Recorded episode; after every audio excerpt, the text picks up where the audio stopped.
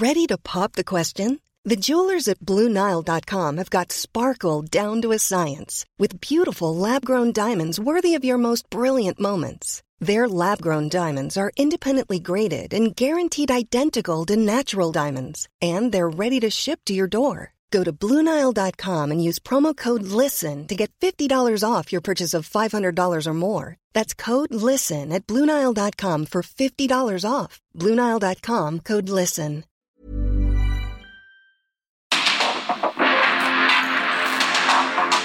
Porque el mundo actual no se entendería sin la economía, las finanzas y los negocios.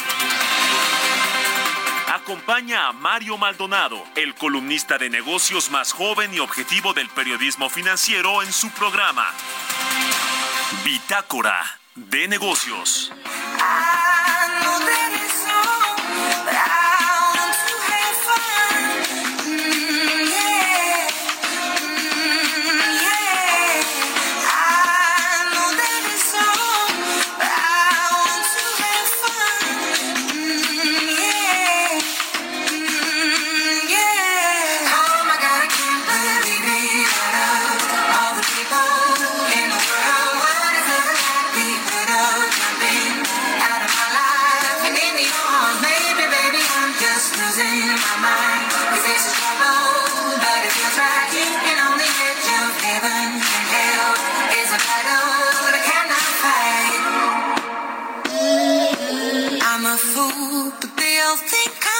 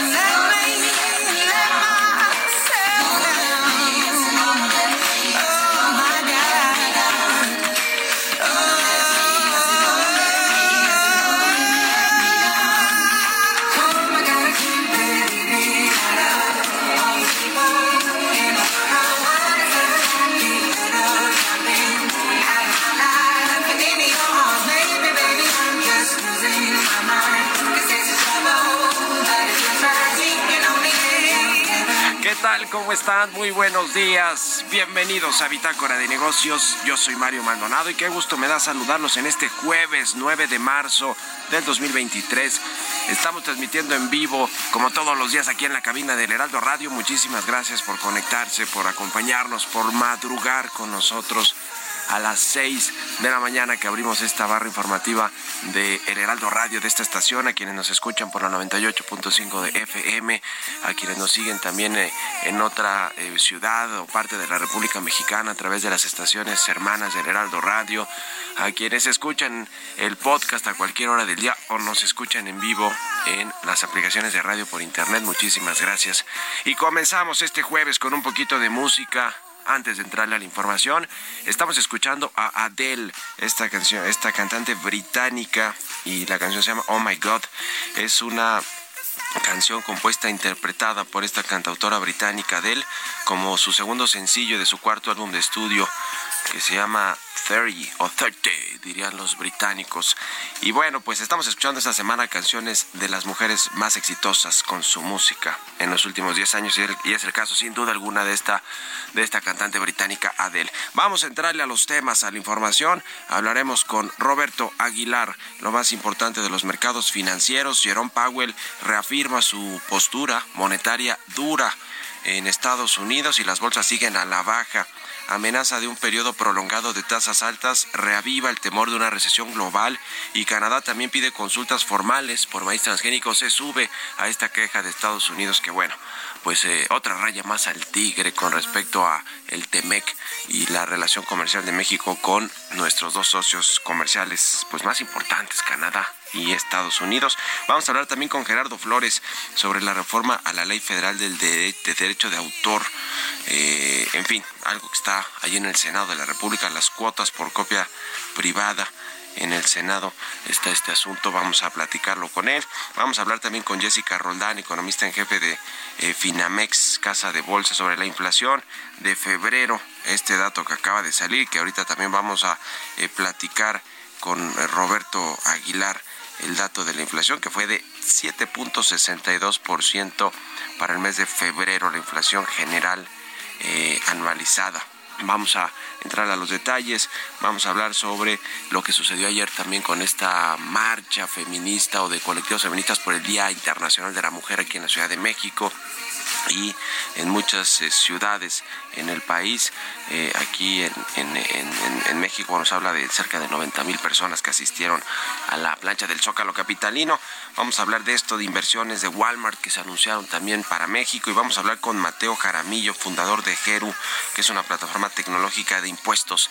Eru, eh, basada en inteligencia artificial. Vamos a entrar a estos temas hoy aquí en Bitácora de Negocios, así que quédense con nosotros, acompáñenos el resto de esta hora hasta las 7 de la mañana en este jueves 9 de marzo y vámonos al resumen de las noticias más importantes para comenzar este día con Jesús Espinosa.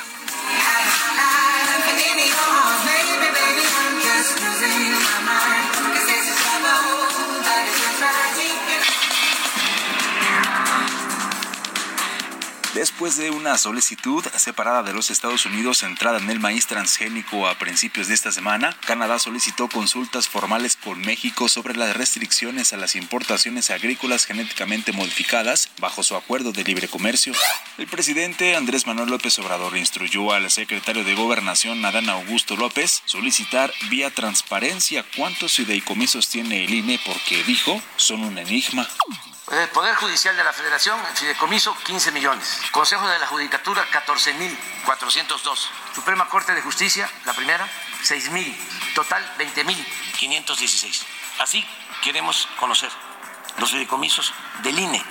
El Instituto Nacional Electoral respondió y reiteró que los fideicomisos denominados Fondo para atender el pasivo laboral, el Fondo para el cumplimiento del programa de infraestructura inmobiliaria y el Fondo para la atención ciudadana y mejoramiento de módulos están amparados en la ley y en su autonomía, además de que su operación es transparente.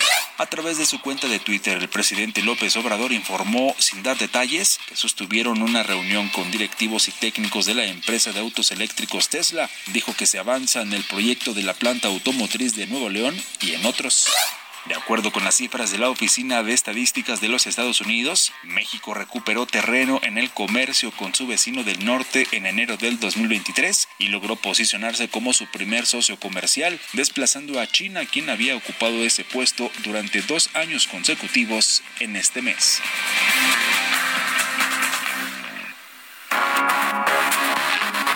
El editorial.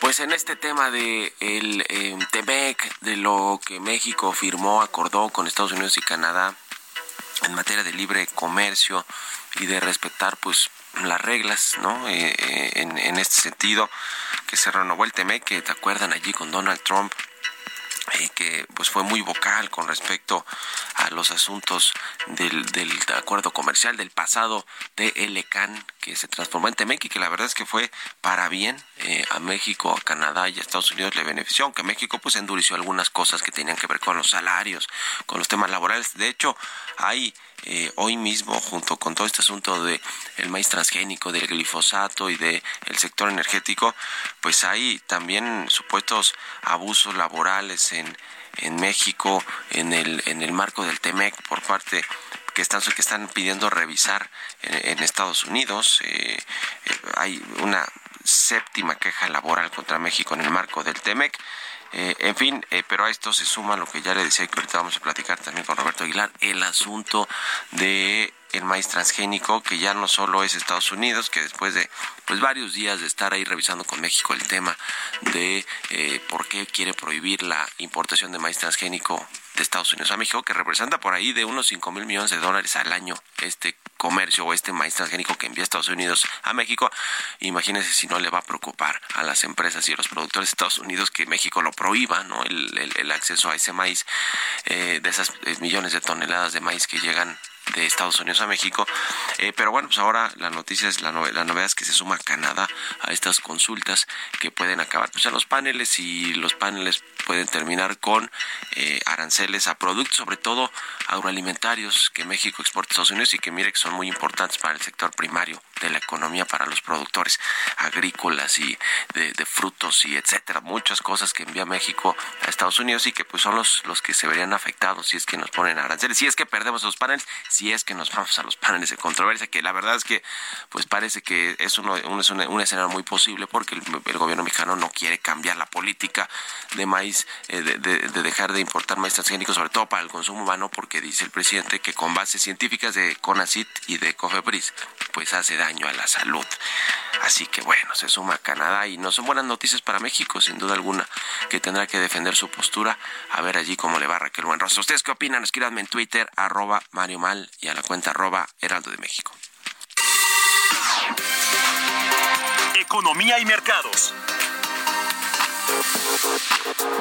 Roberto Aguilar ya está aquí en la cabina del Heraldo Radio. Mi querido Robert, ¿cómo te va? Buenos días. ¿Cómo estás, Mario? Me da mucho gusto saludarte a ti y a todos nuestros amigos. Pues ya se dio a conocer, como adelantabas, el dato de la inflación, eh, que bueno, pues estuvo eh, pues en línea con lo que esperaba el mercado. No decepcionó este indicador de febrero, que justamente a tasa anual fue de 7,62 ciento solo eh, justamente en la eh, inflación subyacente interanual se ubicó también en 8.29%. Es mucho más lenta la caída, la disminución de la inflación subyacente, pero bueno, ya tenemos aquí justamente cumplió con las expectativas del mercado. Rápidamente, Mario, comentarte qué fue lo que más subió, porque bueno, al final del día sí disminuyó, pero sigue estando en un nivel alto la inflación en México.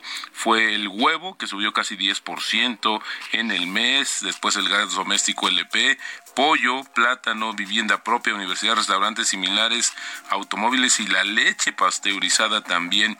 Por el otro lado, sigue beneficiándose el tema de la inflación por la caída del precio del jitomate. También te decía la entrada en vigor de algunos de los subsidios para el consumo eléctrico en algunas poblaciones del país. Así, el tema de la inflación. También te comento que justamente ayer fue la segunda, el segundo día de comparecencia justamente del presidente de la Reserva Federal, Jerome Powell, donde, bueno, pues se mantuvo firme en el mensaje de alza de tasas de mayor magnitud y potencialmente más rápidas, eh, justamente, pero también hizo hincapié en que la decisión dependería de la solidez de los datos económicos. Por eso, justamente, los mercados financieros ahora están apostando casi 80% la probabilidad, Mario, de que este mes el alza no sea de un cuarto de punto, sino más bien de medio punto porcentual y que al final, justamente, pues eh, eh, la tasa llegue al 6%, así el nivel justamente que están esperando y que se actualizaron con esta situación. Ahora pues hay varios datos que se van a dar a conocer,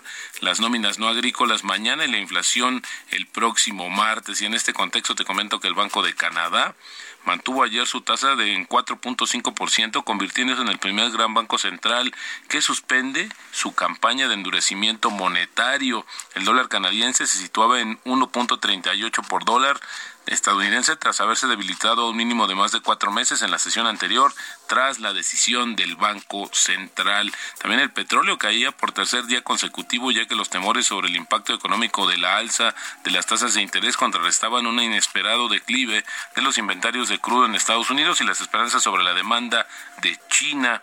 También, bueno, la economía de Japón, eh, así ahora sí que por un pelito, evitó la recesión técnica en los últimos meses del año pasado, creciendo a duras penas 0.1% gracias a la debilidad del consumo tras la contracción registrada del tercer trimestre, según mostraron datos justamente eh, que se dieron a conocer hoy. Y esto habla también de que probablemente se tiene que revisar la política monetaria que está en sentido contrario a lo del resto del mundo de esta la tercera economía más importante del planeta. ya comentabas también sobre el tema de Canadá.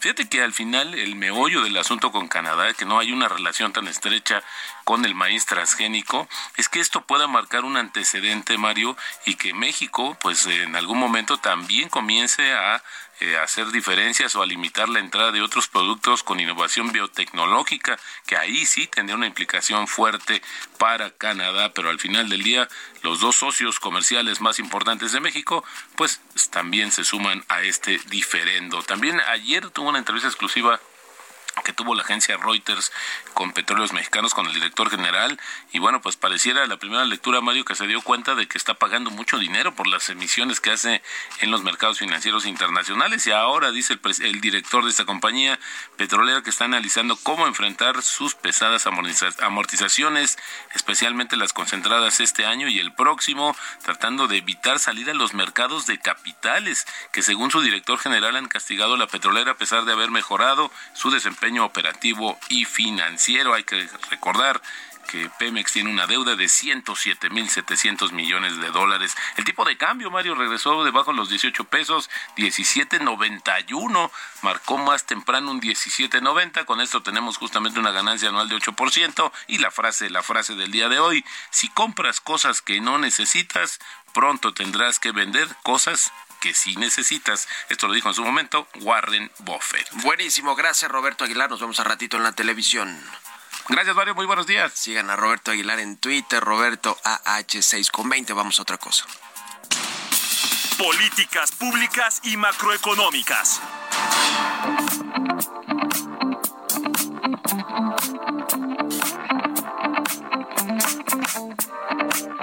Y como todos los jueves, ya está Gerardo Flores, eh, analista, economista. Entramos a los temas de políticas públicas y hay una que tiene que ver con una reforma a la ley federal del derecho de autor. ¿Cómo estás, estimado Gerardo? Buenos días. Muy bien, Mario, muchas gracias. Buenos días. Un saludo para todo el auditorio. Esta iniciativa que está en el Senado para reformar la ley federal del derecho de autor ¿Qué cambia y pone en desventaja o en ventaja a, pues a los que tienen los derechos de autor de muchas cosas?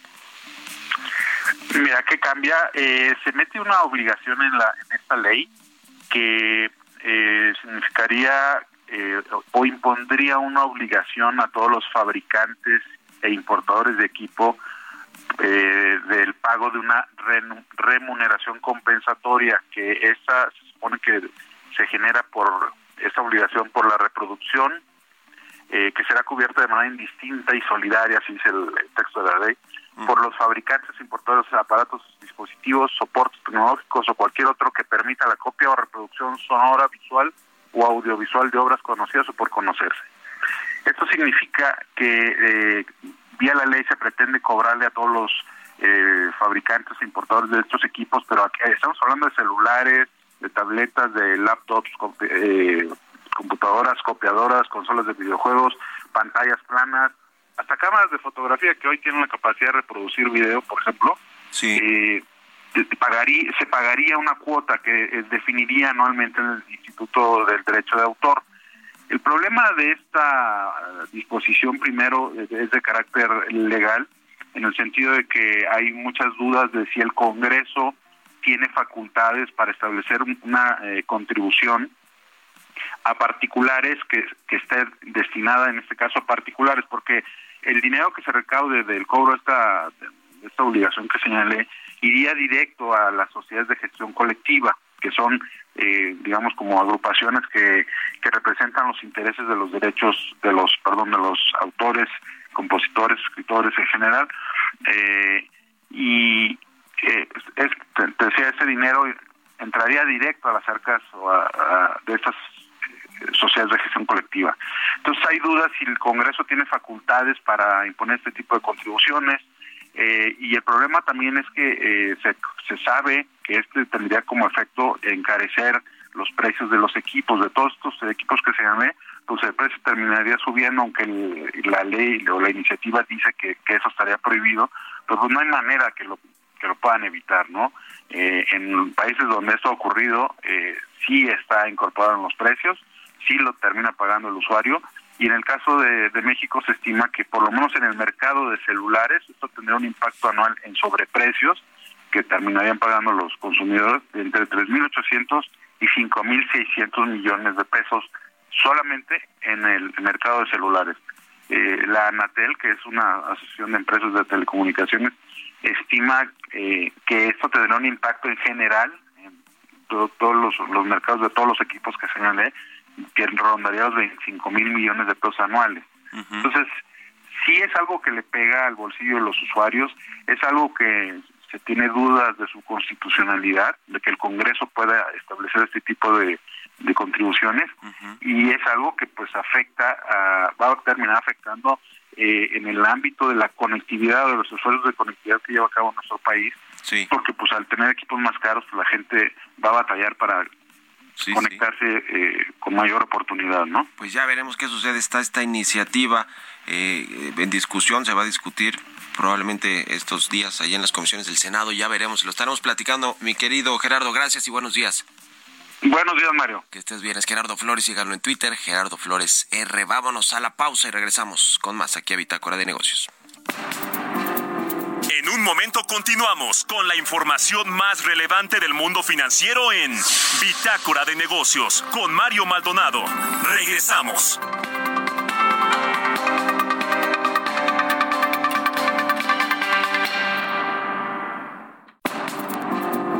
Estamos de vuelta en Bitácora de Negocios con Mario Maldonado.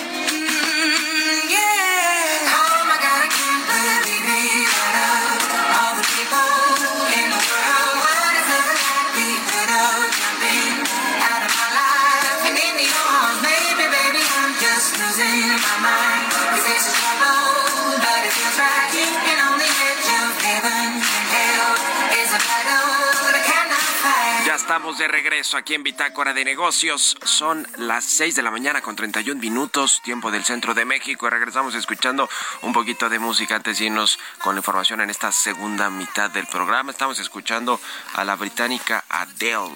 Se llama Oh My God esta canción.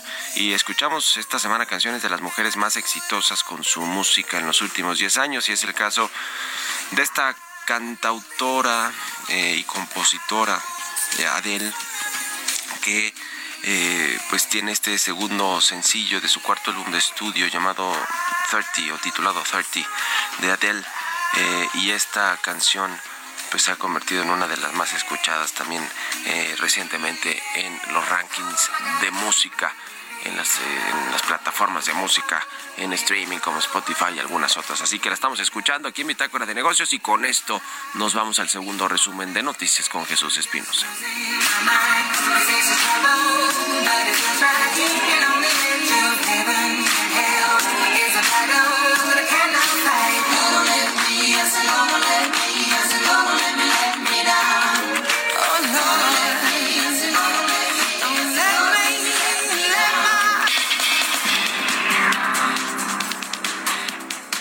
Juzgado octavo de distrito en materia administrativa con sede en la Ciudad de México negó la suspensión definitiva al amparo que suspendió la Asamblea para reelegir a Héctor Tejada como presidente de la Concanaco, por lo que se reanudó la reunión en la que se reeligió.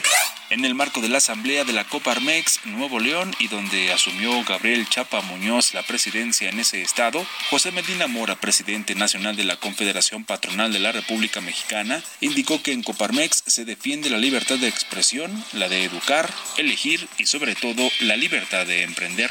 Sue Robledo, director general del IMSS, aseguró que por primera vez el programa de entornos laborales seguros y saludables llega a un sector 100% esencial, el financiero, el cual no detuvo sus actividades durante la pandemia y fue ejemplar por las acciones que llevó a cabo para prevenir contagios de COVID-19.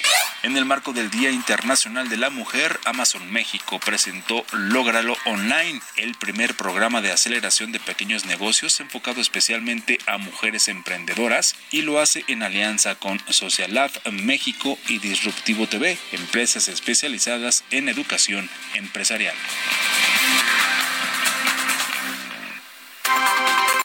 Entrevista.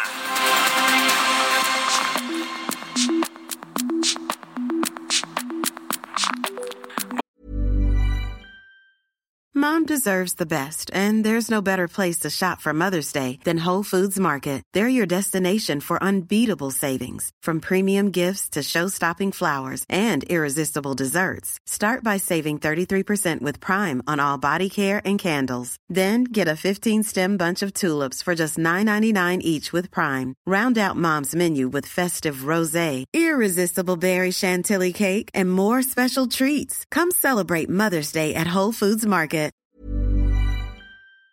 Bueno, pues ya conocimos el dato de la inflación del mes de febrero, que fue de 8, de 7.62%,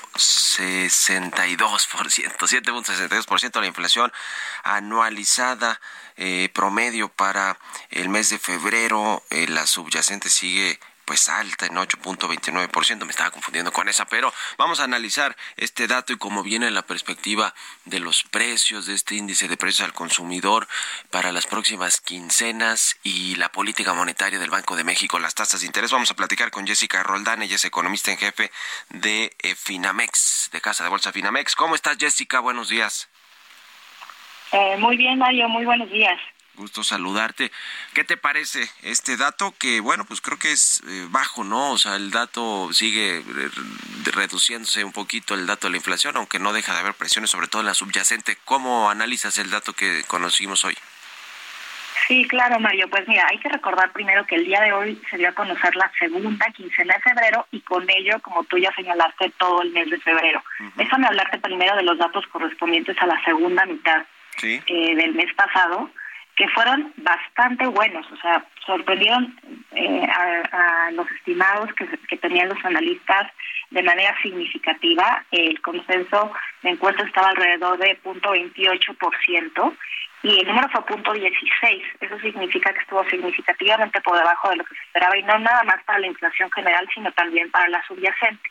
Ahora, esto, en conjunto con los datos de la primera mitad del mes, eh, pues pintan un febrero bastante bueno. De hecho, eh, por primera vez estamos viendo números no solo menores a los que, por ejemplo, observamos el año pasado, que eran números bastante presionados y que, por ejemplo, en enero vimos eh, un comportamiento similar al del año pasado, sino que estamos observando también números un poco más cercanos a los promedios históricos. Entonces, desde muchas dimensiones, este es un número bastante bueno no obstante, como tú señalas, el dato todavía es bastante alto. La inflación general bajó de 7.91 en enero a 7.62 en febrero y la subyacente también retomó esta pues leve tendencia a la baja que había tenido en diciembre y bajó de 8.45 a 8.29. La inflación no subyacente también eh, eh, tuvo un comportamiento similar. Eh, entonces, sin duda es una buena noticia, muy bienvenida, debido a que los datos de inflación para enero habían sido bastante malos. No obstante, como tú señalas, pues todavía los niveles son significativamente altos y el camino hacia adelante pues podrá ser eh, lento y todavía bastante accidentado. Pues sí, eh, qué bueno que está eh, reduciéndose un poco el dato este de la inflación, de los precios, pero sigue habiendo preocupaciones ahí, sobre todo, decíamos, con esta inflación eh, subyacente, con algunos productos ahí todavía, los energéticos y demás, que están presionando este indicador. ¿cómo, ¿Cómo vendrá, digamos, el, el tema de para las próximas quincenas, meses, eh, con respecto pues, a lo que estamos viendo en el entorno también internacional con Estados Unidos, eh, con el tema de la política monetaria, que por lo menos en ese terreno lo que escuchamos de la Reserva Federal y de y de México es que van a seguir a los aumentos de las tasas de interés, ¿no? Sí, pues mira, yo creo que los dos primeros meses del año ya señalan un poco lo que vamos a seguir viendo hacia adelante, que es bastante volatilidad y todavía un entorno bastante incierto en la evolución de los precios. Eh, de hecho, el mes de febrero fue un mes de sorpresas generalizadas en el mundo, no nada más en México, también en otros países, eh, en particular en Estados Unidos, el dato fue particularmente malo, entonces pues habrá que esperar a ver si los datos de febrero se normalizan un poco a nivel global. Eh, nuestra perspectiva es que la inflación en general baje de manera muy lenta. Eso evidentemente pues tiene que tener efectos para, la, para la inflación en México, también de bastante lentitud, y además hemos venido señalando que pues existen elementos ya mucho más pues asociados a la economía mexicana que pueden hacer que este descenso también continúe siendo relativamente bajo. Hoy, por ejemplo, y solo déjame agregar, vemos que, como tú ya señalabas, la parte subyacente y sobre todo la parte de inflación de servicios, pues continúa a niveles relativamente altos, con eh, servicios de vivienda, de educación aumentando y la parte de otros servicios que incluye estos elementos que tú señalabas que están, por ejemplo, influenciados por precios energéticos como eh, alimentos fuera de casa, eh, se ha reducido un poco, pero todavía viene en niveles bastante altos. Entonces, eh, pues seguramente hacia adelante veremos descensos. Nosotros también esperamos descensos eh, en conjunto con, con el mercado y con el resto de analistas. Eh, y probablemente continuemos viendo sorpresas, tanto a la alza como a la baja. y ello, pues, evidentemente pone en un, en un predicamento a los bancos centrales. Ya veíamos esta semana como la Reserva Federal y en concreto Jerome Powell en su comparecencia ante el Congreso, pues señalizaba que podía incluso eh, la Reserva Federal subir el ritmo de incrementos en su tasa a 50 puntos base en su decisión de mediados de marzo. Eh, entonces, pues eh, definitivamente los bancos centrales van a tener que seguir siendo muy cuidadosos con lo que están observando en la inflación para determinar su paso hacia adelante. Sin duda alguna, el entorno es de tasas más altas y nada más eso, sino por más tiempo. Decía Agustín Carstens, el ex gobernador del Banco de México, ex secretario de Hacienda, que ahora despacha ya en Suiza, en el Banco de Pagos Internacionales, pero decía a propósito de que le entregaron un premio recientemente en una entrevista con un diario en España, que eh, la inflación se va a mantener alta en el mundo a pesar de estos esfuerzos de los bancos centrales por, por reducirla con una política monetaria y dice que sigue habiendo fuertes choques de oferta y demanda, distorsiones en las cadenas de valor y bueno, pues para México que ya tiene esta tasa de interés de 11% y una inflación pues que va desacelerándose muy lentamente, pues este vaticinio para de, Agustín Cárcez para México pues no no no es muy prometedor, no, por lo menos en lo que resta de este año, eh, eh Jessica. Sí, es correcto. en las tasas probablemente lleguen a niveles de 11,5%, incluso un poco por encima de eso. Eh, nosotros estamos previendo que para marzo el Banco Central incremente 25 puntos base su tasa de interés y que continúe haciéndolo probablemente en su decisión de mayo e inclusive en junio. Em, y además creemos, como ya señalaba un poco para el resto del mundo, que las tasas se van a mantener ahí, eh, al menos por lo que resta de este año. Entonces son eh, como tú señalas, niveles históricamente altos. Estos niveles nunca se habían observado desde que el Banco Central fija su tasa de interés desde 2008, perdón. Y además, eh, tasas reales también bastante altas, que incluso si el Banco Central eh, deja de subir tasas nominales, las tasas reales van a seguir subiendo por un tiempo. Entonces, pues sí, eso es lo que estamos viendo. Y otro tema que me parecería apropiado señalar es que justo en la, esta decisión la Reserva Federal también eh, va a publicar nuevos eh, nuevas proyecciones. Entonces ahí también veremos probablemente una revisión al alza en lo que los miembros del propio comité esperan eh, para la tasa de fondos federales. En Estados Unidos, eh, ¿cómo se ve el panorama con el tema de la posible recesión y también lo que ya nos decías que, que pues trae la Reserva Federal en términos de seguir aumentando la tasa de interés? Eh, y bueno, pues tiene todo que ver también o mucho que ver con los productos que nos exportan a México, eh, con este asunto también de los precios, ¿no? el, el, tipo de cambio. ¿Cómo ves todos estos factores? También el tipo de cambio que rompió este piso de los 18 pesos por dólar y ahora ya está un poquito más arriba, pero bueno, eh, también está fuerte el peso. ¿Cómo, cómo eh, todo, todos estos factores, cómo juegan en las decisiones del Banco de México y de la inflación? Pues mira, juegan evidentemente papeles encontrados, porque eh, el hecho de que el tipo de cambio continúe estando bastante fuerte y de hecho pues haya se haya fortalecido en el margen, pues definitivamente implica menos presiones inflacionarias en el país. Eh, no obstante, eh, una gran parte de, los números que estamos viendo en la inflación en México pues están relacionados con los números eh, de inflación que vemos a nivel global y como tú ya señalas, pues esos todavía muestran pues muchas distorsiones. el tema de la reapertura de China también es pues un evento importante que podría incluso presionar nuevamente a alza los precios de las materias primas.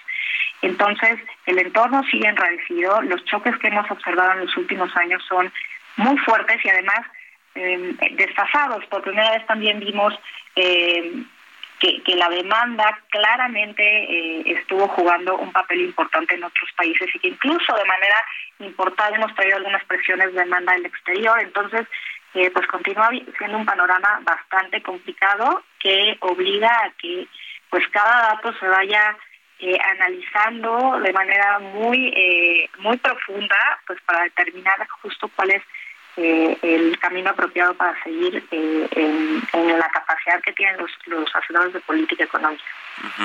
Pues interesante. Te agradezco como siempre, Jessica Roldán, economista en jefe de Finamex, que nos hayas tomado estos minutos para el Heraldo Radio aquí en Bitácora de Negocios. Estamos en contacto y muy buenos días. Al contrario, Mario, muy buenos días a ti y a todo tu auditorio. Muchas gracias. Hasta luego, que estés muy bien, es Jessica Roldán. 6 con 44 minutos, vámonos con las historias empresariales. Historias empresariales.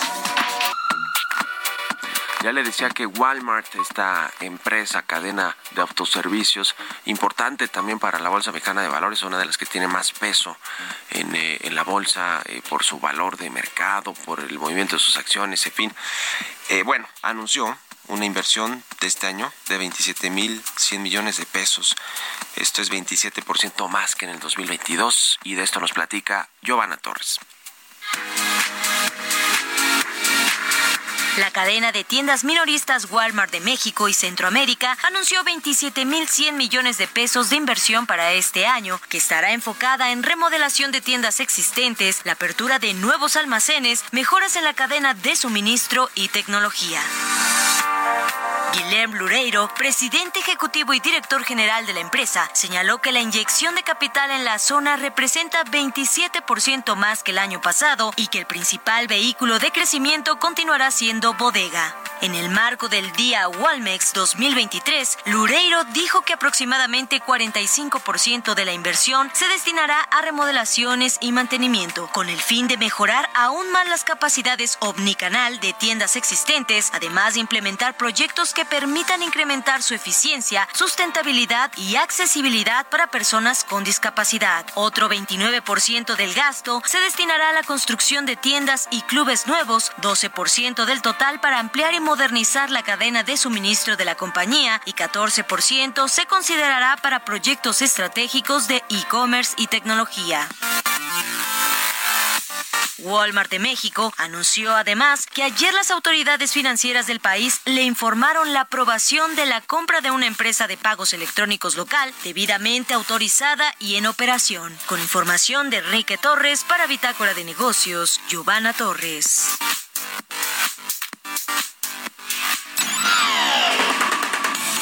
Mario Maldonado en Bitácora de Negocios.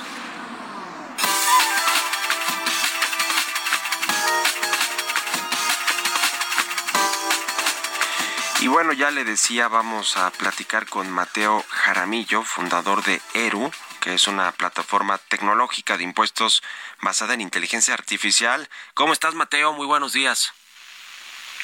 Mario, muy buenos días. Muchas gracias por la invitación. Platícanos primero de, la empresa, de tu empresa Eru, a qué se dedica, cómo se fundó, cuáles son, digamos, los objetivos eh, sobre los que descansa esta, esta iniciativa de crear una empresa basada en inteligencia artificial que nos ayude con los impuestos. Cuéntanos, por favor. Perfecto. Nosotros en Geru eh, automatizamos el proceso de declaración de impuestos para seis tipos de regímenes fiscales en México, desde personas que trabajan con plataformas digitales eh, como Uber, Rappi, Mercado Libre, etcétera, hasta personas de sueldos y salarios em, y les ayudamos automáticamente a presentar su declaración anual a propósito ahora de la declaración anual en abril.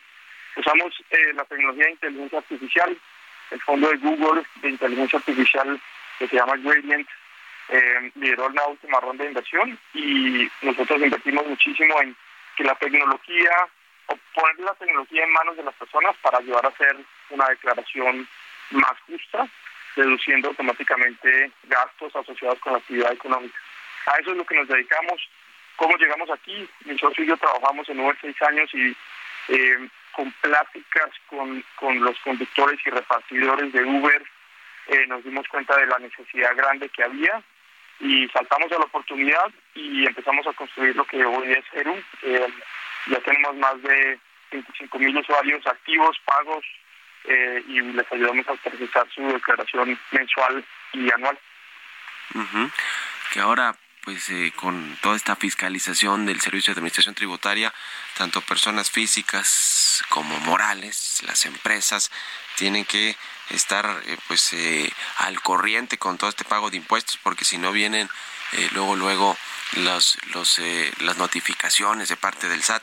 Entonces eh, es importante que haya siempre opciones para simplificar todos estos procesos de declaraciones, de informes de impuestos, las retenciones. Y ustedes es lo que hacen con esta automatización. ¿Cuándo fundaron esta startup y cuántos eh, recursos le han invertido? Ya nos decías de que ha levantado capital, etcétera. ¿Cómo está el tema? ¿Y, y, si operan solo en México, en otros países o tienen la intención de expandirse a otros mercados? Heru nació en el 2020, eh, pero se consolidó, consolidó en, el 2021 ya como una compañía completamente dedicada a la automatización eh, de los procesos de impuestos. Operamos en este momento solamente en México, en toda la República, em, a través de una aplicación una, y una plataforma que se pueden descargar. Y, y bueno, trabajamos muy de la mano con, con algunas compañías em, que tienen contratistas o, cientos de miles de contratistas precisamente también para ayudarles a facilitar a que esta, esta fuerza laboral eh, o de contratistas pues esté al día con el SAT. Y, ocurre algo muy interesante, Mario, en, en Latinoamérica em, en general, y es que, y especialmente en México, y es que hay, hay tres cosas importantes pasando. Uno es eh, todo el tema de facturación electrónica México es no solamente eh, adoptó la facturación electrónica hace más de 16 años, sino que es uno de los ejemplos a nivel global en temas de, de, facturación electrónica a propósito de la facturación, de la migración a facturación electrónica 4.0. Eh, lo otro es digitalización de los trabajos. Muchas compañías han profesionalizado lo que antes era de forma informal, por ejemplo Uber, Mercado Libre y Airbnb. Y la digitalización de la economía a través de la penetración de las fintechs, eso ha creado una trazabilidad que le ayuda los gobiernos ahorita a poder tasar em, cosas que antes no podían. Se cortó la llamada, algo sucedió ahí con la comunicación. Estamos hablando con Mateo Jaramillo, fundador de ERU. Es una plataforma tecnológica de impuestos que tiene, bueno, tiene eh, inteligencia artificial eh, para ayudar a pues a eh, facilitar estos procesos fiscales que, híjole, son muy engorrosos, la verdad, para quienes no somos contadores o no le sabemos mucho a este tema de los impuestos, sobre todo personas físicas, ¿no? Porque personas morales pues tienen normalmente las empresas grandotas o medianas o pymes o chiquitas tienen pues a sus contadores o a sus eh, equipos fiscales, sus fiscalistas que les ayudan con todo el tema del pago de impuestos y con la simplificación de todo. Es decir, eh, es, es un poco más fácil para ellos, pero con todas estas pues cambios que ha habido también en el marco fiscal eh, en, todos los sentidos, desde las plataformas hasta las citas. Aquí platicamos mucho de del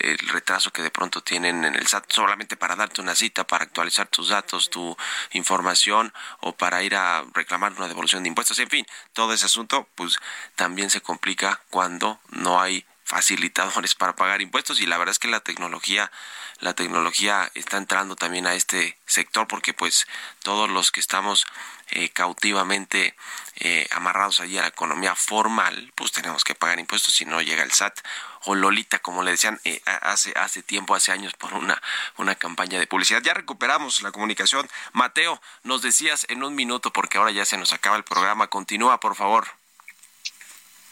Sí, Mario, el, lo que, lo que les comentaba es que precisamente lo que, lo que estabas comentando, usamos la tecnología eh, para facilitar el proceso para las personas en que declaren impuestos y sobre todo impuestos justos, haciendo las deducciones correctas.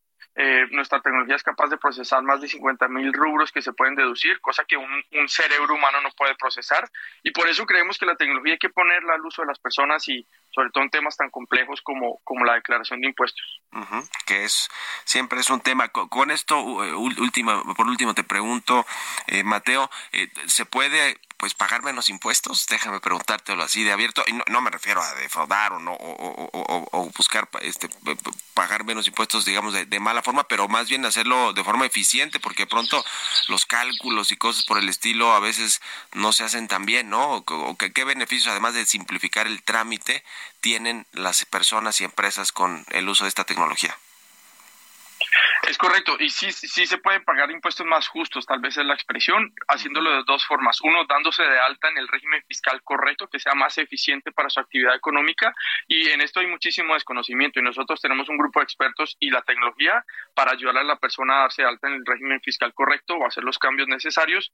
Y lo segundo es las deducciones la persona debe facturar todo lo posible para que nuestra tecnología automáticamente deduzca las facturas que se pueden deducir según su actividad económica. Eso hace la tecnología para simplificarlo. Bueno, pues muchas gracias, Mateo Jaramillo, fundador de ERU, esta plataforma de impuestos basada en inteligencia artificial. Gracias y buenos días, que estés muy bien. Buenos días, Mario. Muchas gracias. Hasta luego. Con esto nos despedimos. Gracias a todos ustedes por habernos acompañado este jueves aquí en Bitácora de Negocios. Se quedan en estas frecuencias del Heraldo Radio con Sergio Sarmiento y Lupita Juárez. Nosotros nos vamos a la televisión, al canal 8 de la televisión abierta, a las noticias de la mañana y nos escuchamos aquí mañana tempranito a las 6. Muy buenos días.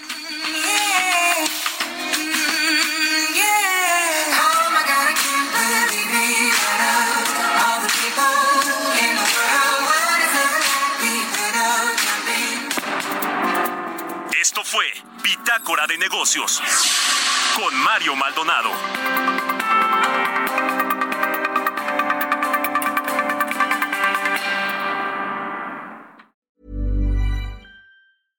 Mom deserves the best, and there's no better place to shop for Mother's Day than Whole Foods Market. They're your destination for unbeatable savings, from premium gifts to show-stopping flowers and irresistible desserts. Start by saving 33% with Prime on all body care and candles. Then get a 15-stem bunch of tulips for just $9.99 each with Prime. Round out Mom's menu with festive rosé, irresistible berry chantilly cake, and more special treats. Come celebrate Mother's Day at Whole Foods Market.